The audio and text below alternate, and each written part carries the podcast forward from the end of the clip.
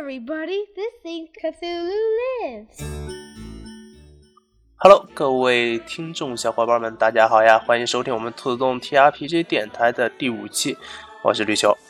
那么这一期就不多说废话了，各位喜欢 TRPG 跑团的小伙伴或者感兴趣的小伙伴们呢，请加我们的 TRPG 群里来，让我们一起来快乐的跑团吧！你听见这一声声响之后，转过头，面对你的是一个黑洞洞的枪口。这是一把左轮手枪，而它的持枪者就是之前跟你一起交谈的那个酒保。哦，我我我把这个东西收起来，这个东西走火的话还是很危险。你以为我不知道它危险吗？你看见这个女人轻笑了两声，但是现在看起来你好像无路可退了呢。嗯，这位先生，我对你很感兴趣，同时我的雇主也是我的老板，对你也很感兴趣。请你现在就回到酒店的顶楼去跟他谈谈吧。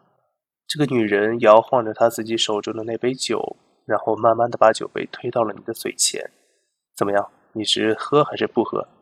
似乎现在没什么选择。威斯维奇选择举起了双手，不反抗，并且苦笑着把这杯酒喝下去。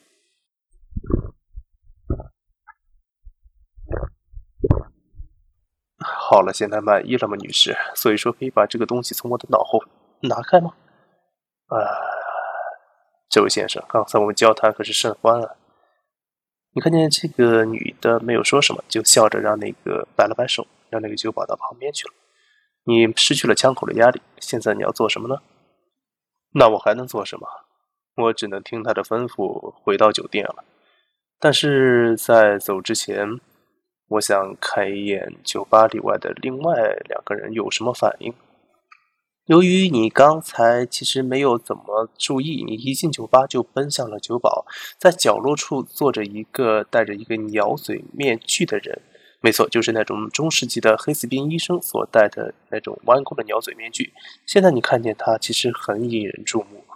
而在另外一边，也在床边坐着一位看上去就很富有的绅士。他手中玩弄着一个烟斗和单片的一个金框眼镜，那个眼镜是并不是镀金，你能感觉到这个眼镜的掺金的一个含量非常高。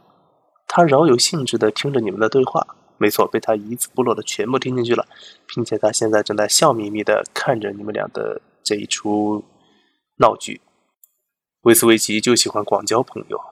我在出门的时候，向着那边那个穿着富有的先生举了一下自己的帽子。你是一个礼吧？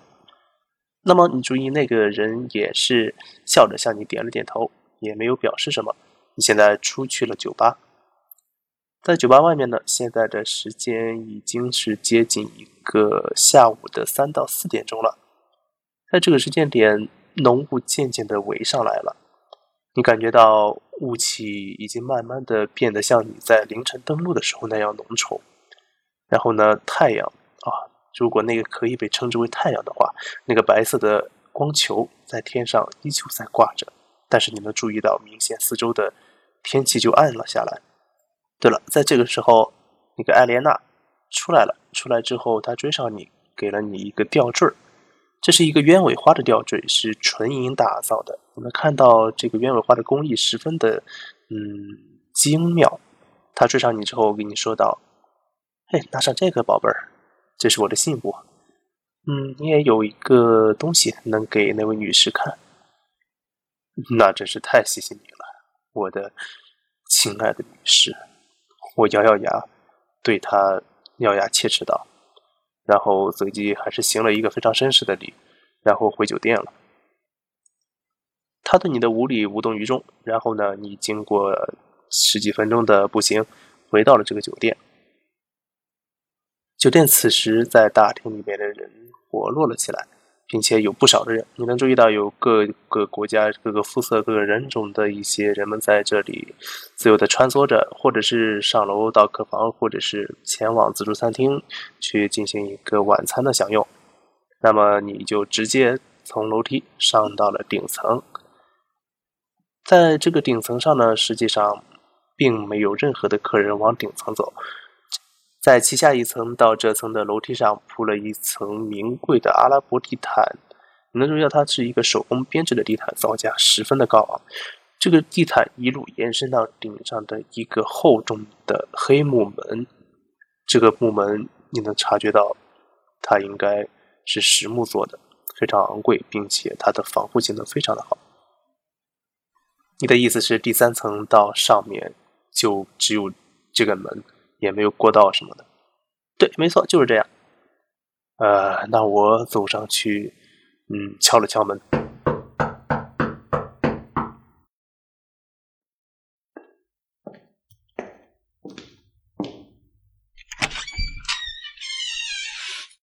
木门缓缓的被打开了，你看到呢，这是一位女性，但是这位女性，你觉得所有的男人几乎在一眼当中都会被这个女性迷住。她除了拥有绝美的美貌和使人犯罪般的身材之外，她时时刻刻带着一个微笑。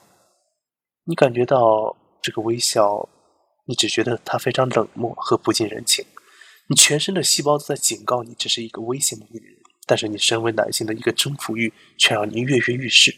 尽管你知道很可能会粉身碎骨，他穿着一身华贵的晚礼服，并且披着一个保暖的毛绒披肩。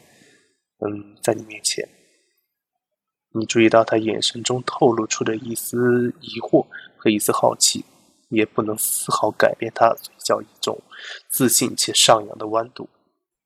威斯维奇决定先开口，毕竟作为侦探，抢占先机是非常重要的，在交流上尤其如此。你好，女士。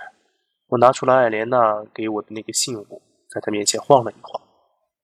啊，是艾莲娜姐姐叫我来的，那就快请进吧。如果他对你有什么得罪的地方，请允许我向你道一声歉。你看到他给你打开了门，并且露出了房间的内饰。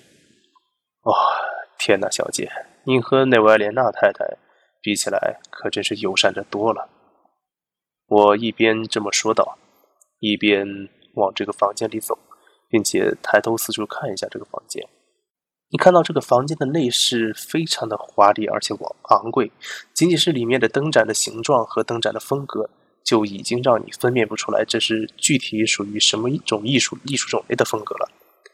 你只觉得在这些造型各异且用材十分昂贵的灯面前，你。有些眩晕，而地上的一些纯羊毛的地毯，更是让你的脚在这个一整天的山路的奔波当中，感觉到了一丝畅快和舒适感。更别提放在那个墙边的酒柜了，那上面那个巨大的酒柜上的酒，使你这个老酒鬼甚至都有一些酒的牌子分辨不出来。那些上上面的酒的种类和酒的价格，足够令任何一个喜欢酒的人感到疯狂。我直接被这么大的场面给愣住了，这到底是一个什么样的人？我开始揣测，既然是艾莲娜阿姨叫过来的话，想必你非常有本事吧？嗯，不要那么处着，先坐吧。你看到他往那个真皮沙发上拍了拍，示意你坐下。然后走到了那个酒柜面前，随手抄起了一瓶不知道是什么的酒，但是你看上去那是威士威威士忌。啊，嗯嗯嗯嗯，我坐下了。然后你呃需要我为你做些什么吗，小姐？我感觉你的这一这一个房间里的东西都彰显了你的地位。我这个身份真的能为你做些什么吗？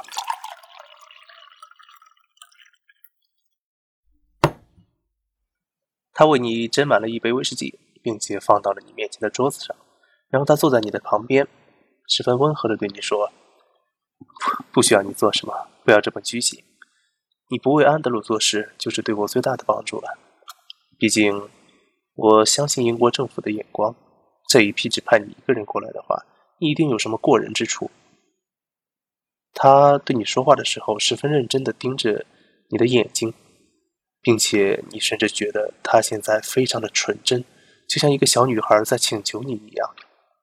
我想过一个心理学，这种地位的女人对我露出这种眼光，一定是不同寻常的。那么这里我要进行一个案头，它是一个心理学和这位女士的社交技能的对抗，当然是装的。毕竟像这样一个身份和地位的女性，怎么会对你流露出这种表情？你觉得她想杀你，简直易如反掌。她看你的眼神中包含着一丝的杀意和一丝的戏谑。你就别拿我寻开心了，女士。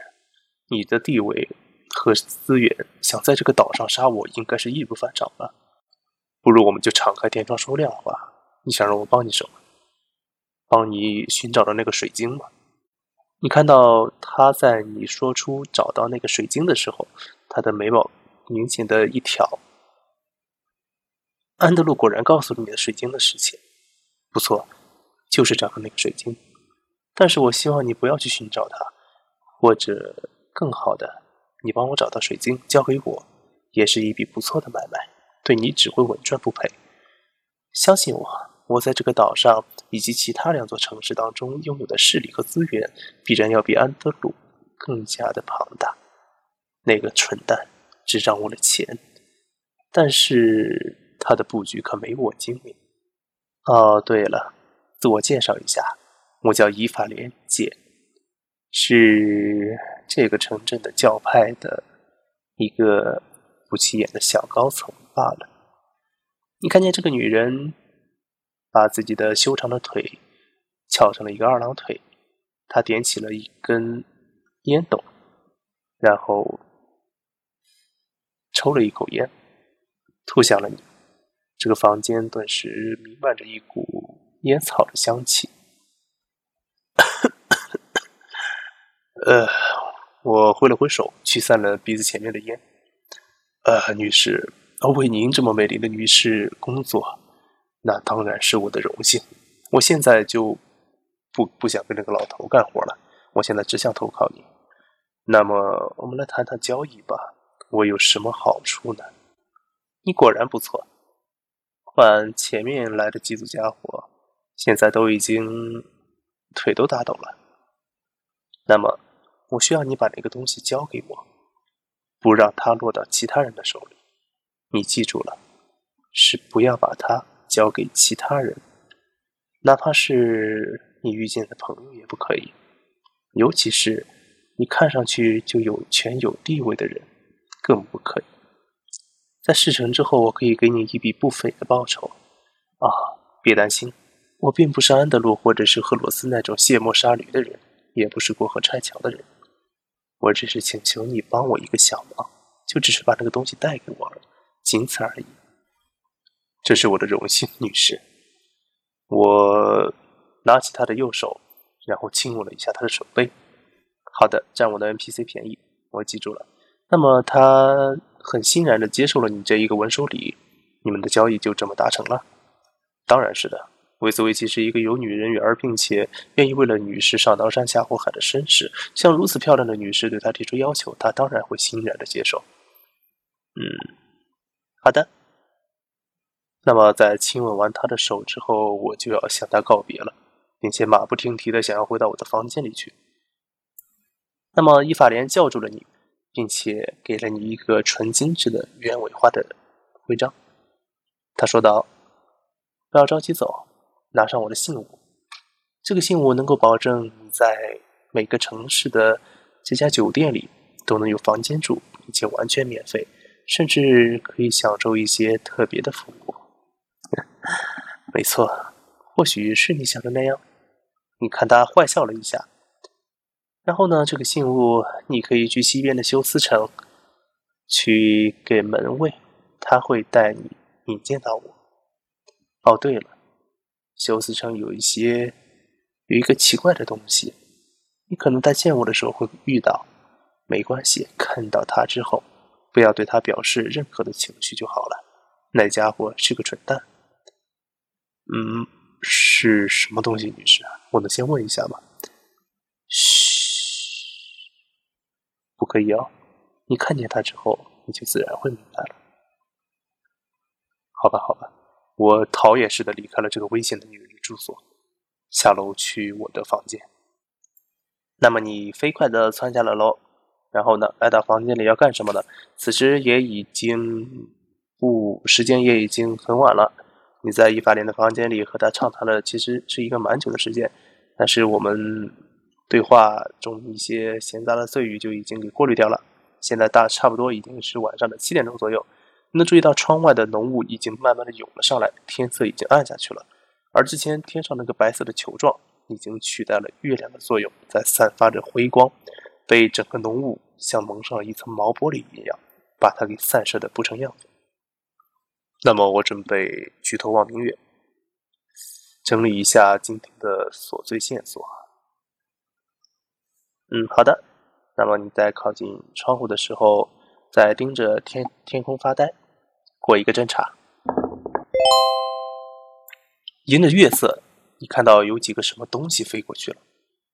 那些生物有漆黑的表皮，并且它们鲸鱼般光滑而油质的表皮在折射着那个白色球体的光芒。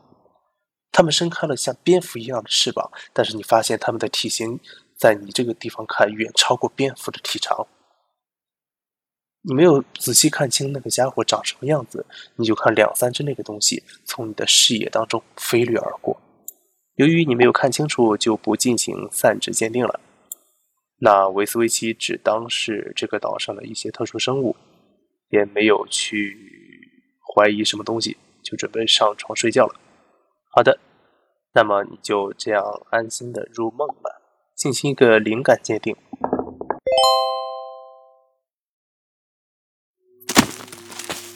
什么声音？似乎有一个重物落地的声音在你的耳畔响起。你从梦中醒来，没错，这似乎不是真实的世世界。你发现自己不能动弹了。你的眼前是一栋极其高大的建筑，并且与这栋建筑极其不相称的是，眼前这个狭小到只能容下一个人的电梯。你的脚步突然自己动了起来。在向大厦的外面走去，门外好像围着很多的人。在你出门的时候，他们如雾般散去了，并且你的周围被浓稠的白雾包围。你看到了一个躺在地上的人形，此刻已经血肉模糊。你慢慢的走近后，那个人竟抽搐了一下，你开口了，你说了一声“博士”，接着你惊醒了。维斯维奇进行一个三 check，成功减零，失败减一。啊！我的上帝啊！我怎么一进这个岛就开始做噩梦了？啊！